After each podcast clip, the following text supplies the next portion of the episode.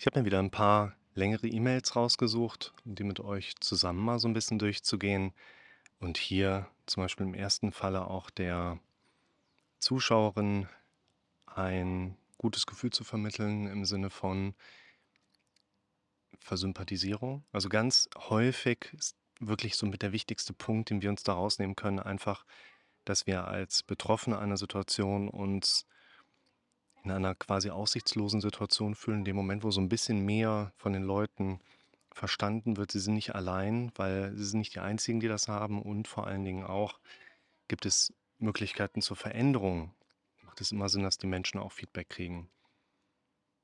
Sie schreibt: „Hallo Lukas, ich wende mich an dich, da ich seit einem halben Jahr deine Videos durchstöbere und sie alle klasse finde, verstehe jedoch ab und zu die Umsetzung nicht. 2011 habe ich auf der Autobahn nach einem Kurzurlaub mit meinem Partner und meiner kleinen Schwester einen tödlichen Autounfall erlebt.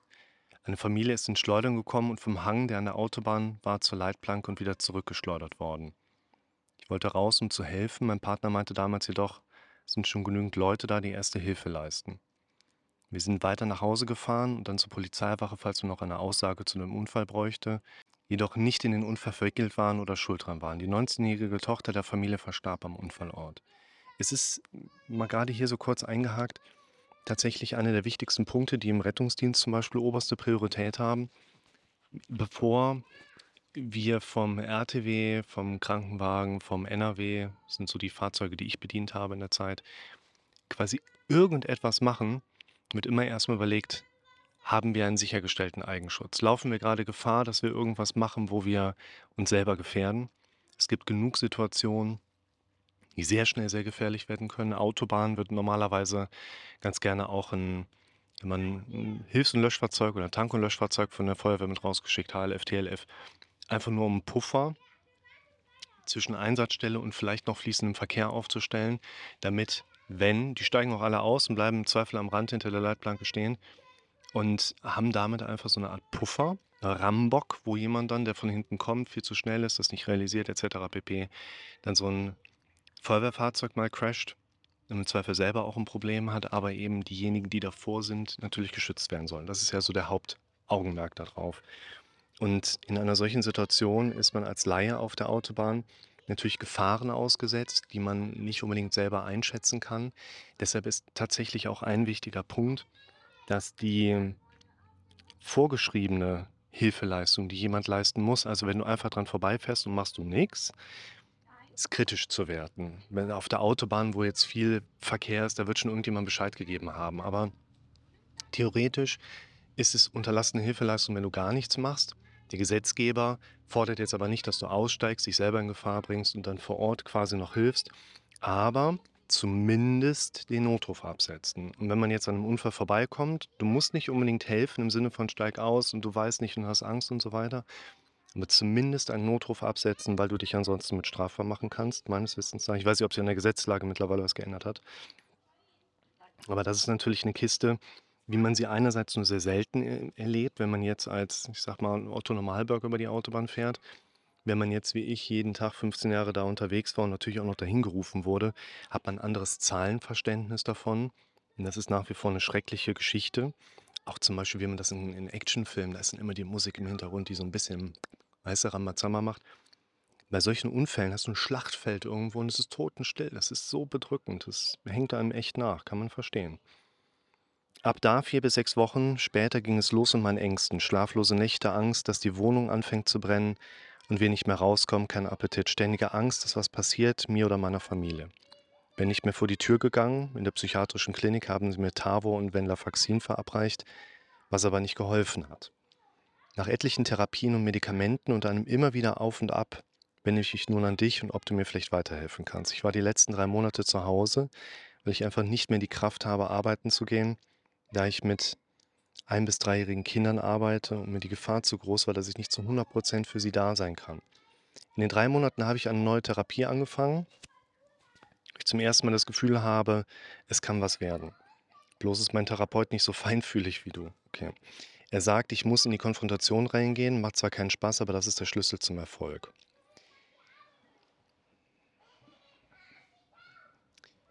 Ich würde verschiedene Dinge als wichtig erachten. Wenn ich mit jemandem wie dir zusammenarbeite, nämlich zum einen, dass wir hier eine traumatische Situation haben, die grundsätzlich traumatisierenden Charakters ist. Also das ist eine der typischen Situationen, aus denen man wirklich im Trauma rausgehen kann. Aber das heißt nicht, dass jeder mit einem Trauma da rausgeht. Wir wissen relativ genau aus der Studienlage, dass eben viele traumatisierende Situationen, aber nicht zwangsläufig traumatisieren, sondern einfach mehr bei einem Patienten zum Thema Trauma dazugehört. Das sind vor allen Dingen psychische Faktoren aus dem sonstigen Leben eines Menschen.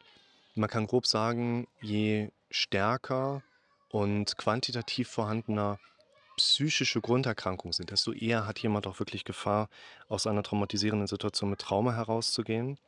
Und ich würde hier diesen Prozess einerseits aktiv begleiten. Das ist ein wichtiger Punkt.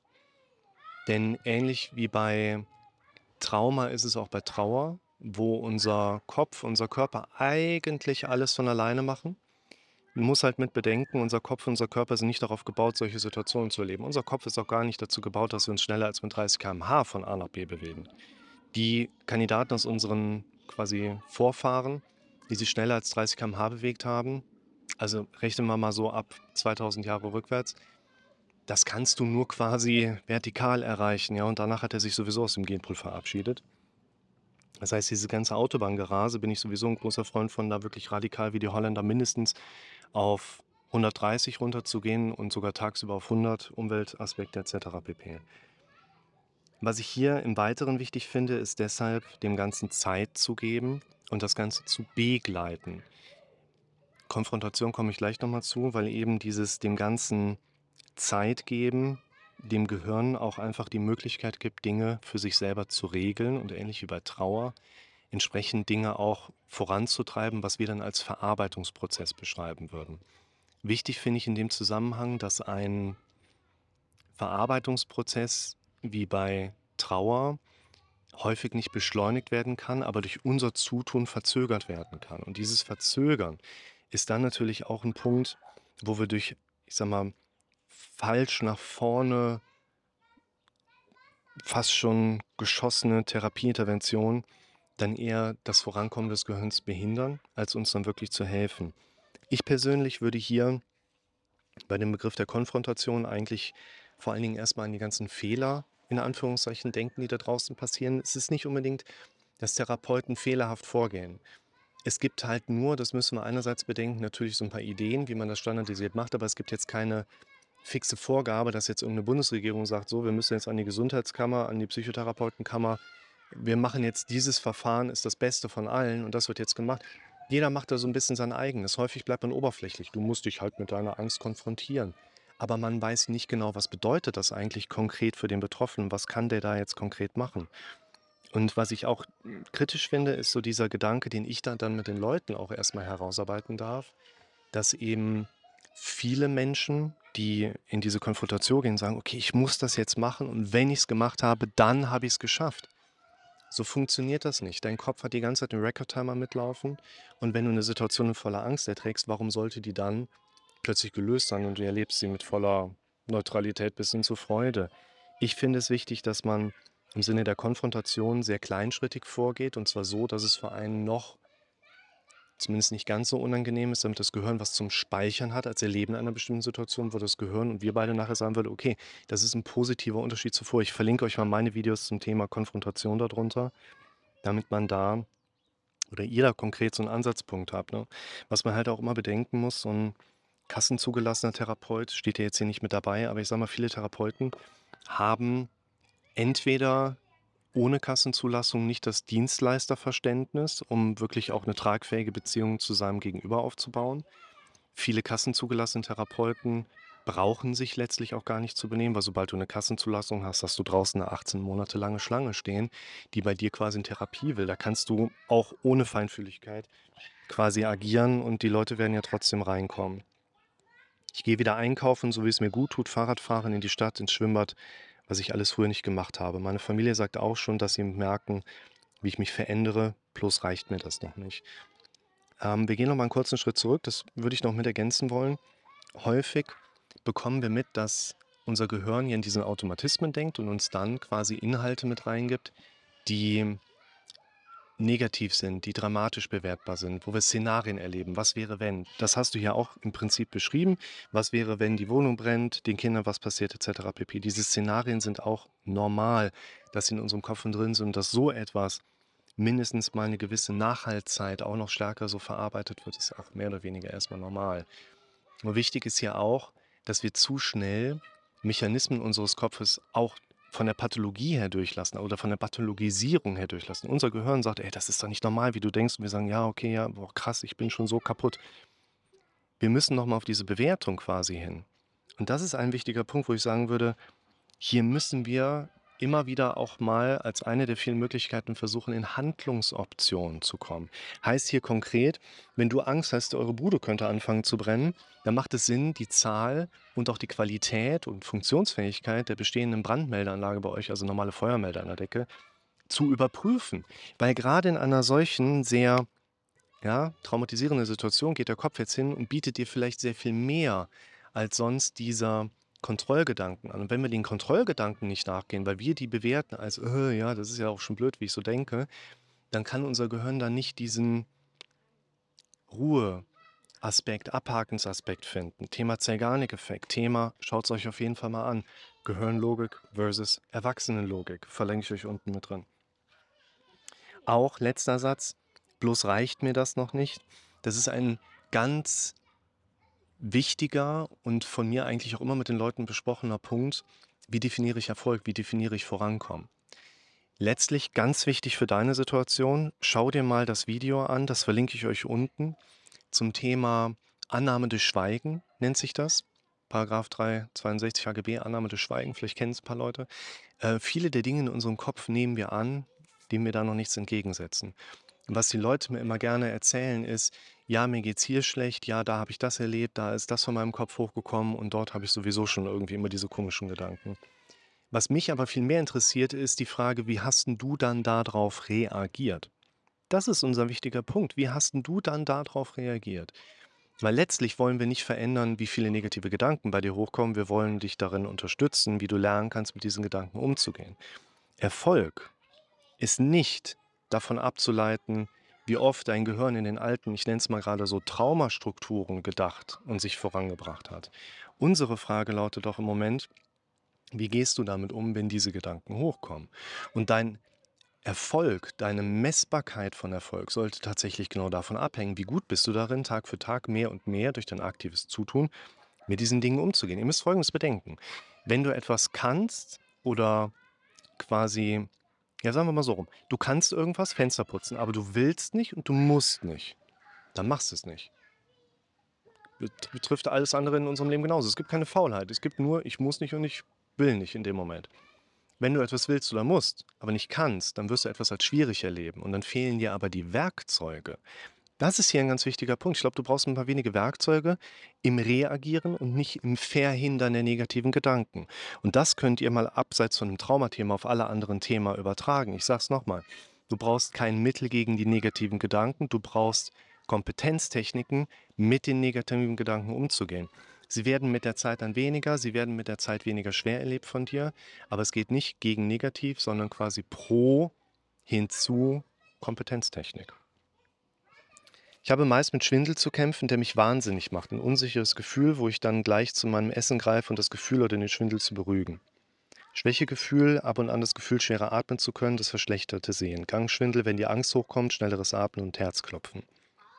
Alles Symptome, was man bei einer Angst kennt. In den letzten Jahren sind noch Unverträglichkeiten dazugekommen, worunter ich auch sehr leide, da ich total gerne esse.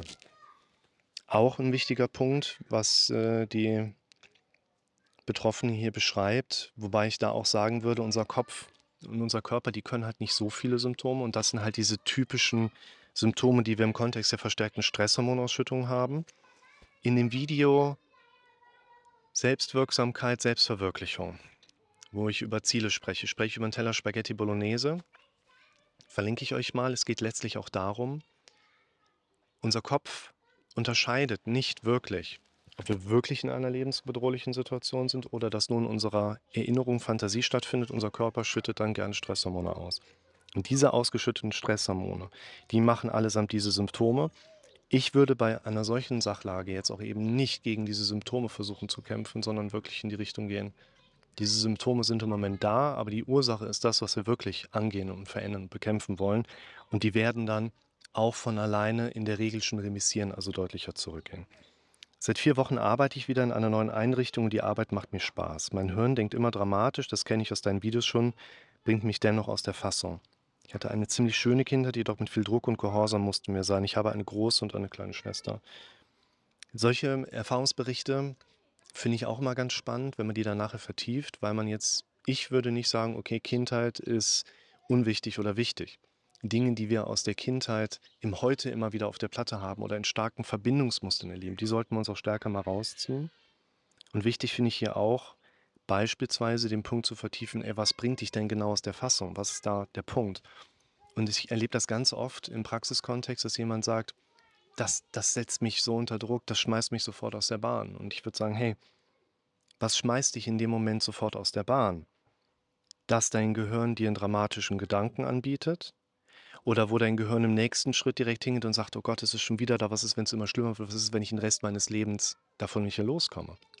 Das Letztere, das haut uns viel eher aus der Bahn, als dass mein Gehirn mir nur wieder einen dramatischen Gedanken anbietet. Und hier geht es in Bezug auf Veränderungsprozesse vor allen Dingen darum, dass man neue Bewertungsstrukturen dort aufbaut. Diese Bewertungsstrukturen, da verlinke ich euch mein Videos zum Thema Umgang mit Symptomen, wie zum Beispiel Tinnitus, wo ihr das mit den Bewertungen nochmal ganz konkret mit verfolgen könnt. Ich mache meine Übungen auf jeden Fall weiter, aber ich habe das Gefühl, ich bin noch nicht zufrieden und möchte die Angst natürlich loshaben diese begleitet mich schon seit zehn Jahren.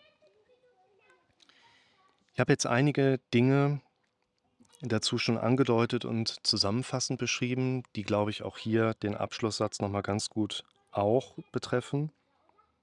Man darf zum Beispiel die ganzen Übungen und Werkzeuge, über die wir so sprechen, vor allen Dingen als Methodik sehen, zu unterbrechen und Veränderungsprozesse einzuläuten und nicht so sehr, um darauf aufzubauen, sich glücklich zu machen und ein tolles Leben zu haben. Du wirst nicht glücklich, weil du viele Übungen machst, die ich dir empfehle, sondern weil die Übungen, die du machst, dir dabei helfen, einen kurzen Unterbrecher zu setzen, um dann andere Dinge zu machen. Das heißt hier vielleicht eine kleinschrittigere Konfrontation, vor allen Dingen natürlich auch, das steht ja jetzt hier noch nicht mit drin, welche Situationen sind denn wie konfrontationsbedürftig? Wir sollten nicht bei der 10 von 10 ansteigen, sondern uns irgendwo in der Range Range von 1 bis 3 von 10 Konfrontationsmöglichkeiten raussuchen und dem wir uns dann quasi anfangen, da drin zu bewegen. Und hier ist natürlich auch mein Erfahrungsbericht da drin, ich gehe häufig in die Richtung und sage, die Symptome eines Menschen und das Leben eines Menschen bauen in der Regel zu 100% aufeinander auf. Natürlich gibt es dann auch Menschen, wie jetzt hier, wo einfach eine blöde Situation zum falschen Zeitpunkt am falschen Ort gewesen zu sein, einfach der Grundstein einer Problematik ist.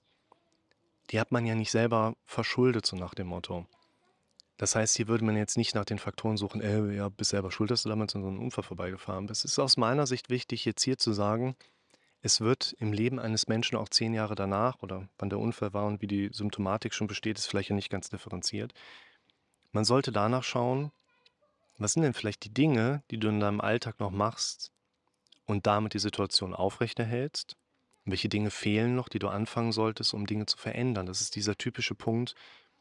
Probleme bestehen, weil wir Dinge tun, die wir lassen sollten und Dinge noch lassen, die wir tun sollten. Und das ist genau das, was man letztlich im therapeutischen Prozess miteinander aufbaut.